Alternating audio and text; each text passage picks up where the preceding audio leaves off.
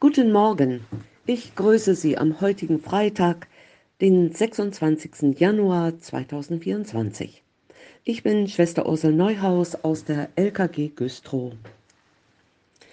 Letzte Woche waren wir mit einem Zweierteam in der JVA Bützow und haben dort die Frauen besucht. Sechs Frauen kamen in unsere Gruppe.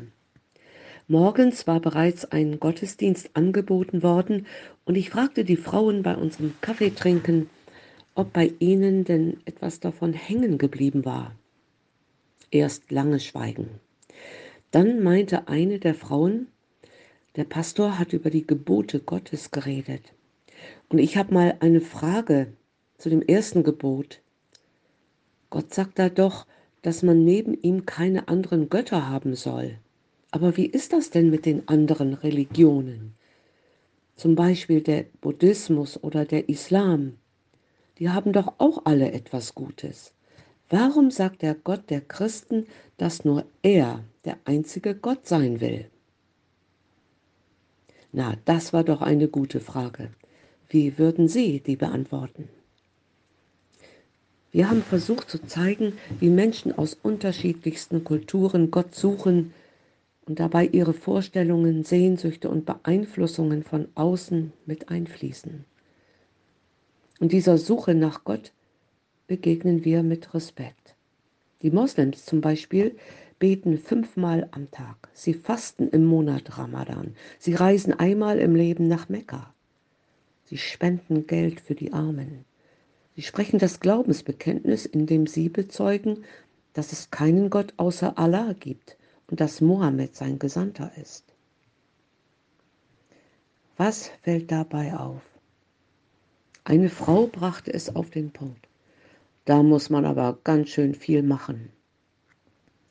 Ja, bei allem Respekt, man muss ganz schön viel machen und kann doch nicht 100% sicher sein, ob es langt.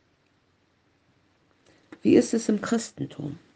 Der christliche Glaube hängt fängt nicht mit dem Menschen an, der etwas tun muss. Er fängt mit Gott an. Gott tut etwas. Ehrlich gesagt, Gott tut ganz viel. Unendlich viel. Um es mit der heutigen Tageslosung zu sagen, die in Psalm 16, Vers 11 steht, da sagt der Psalmbeter zu Gott, du tust mir kund den Weg zum Leben. Eine andere Übersetzung, Hoffnung für alle, sagt, du zeigst mir den Weg, der zum Leben führt. Ja, was tut Gott denn? Wie zeigt er mir den Weg zum Leben? Indem er mir Jesus in meinen Lebensweg schickt.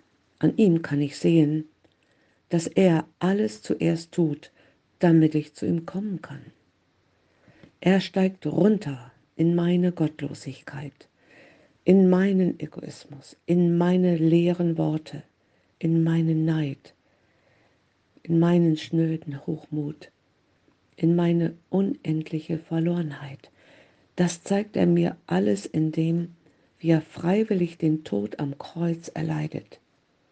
Um meinetwillen, um deinetwillen. Jesus dient mir am Kreuz am tiefsten. Er nimmt alle Verachtung, Verurteilung, Entwürdigung, Schläge und Gottverlassenheit auf sich. Ja, er nimmt auf sich vom Vater verlassen und von ihm um meinetwillen gerichtet zu werden, was ich eigentlich verdient hätte. Davor rettet Jesus mich.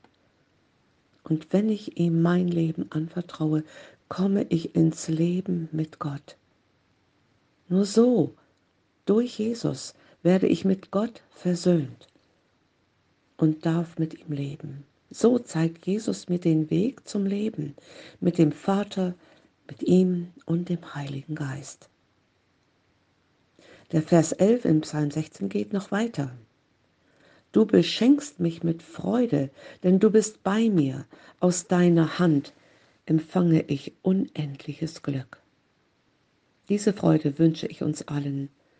Möge sie von uns ausgehen und die Menschen um uns nach dem Grund unserer Freude fragen lassen. Einen gesegneten Tag allen.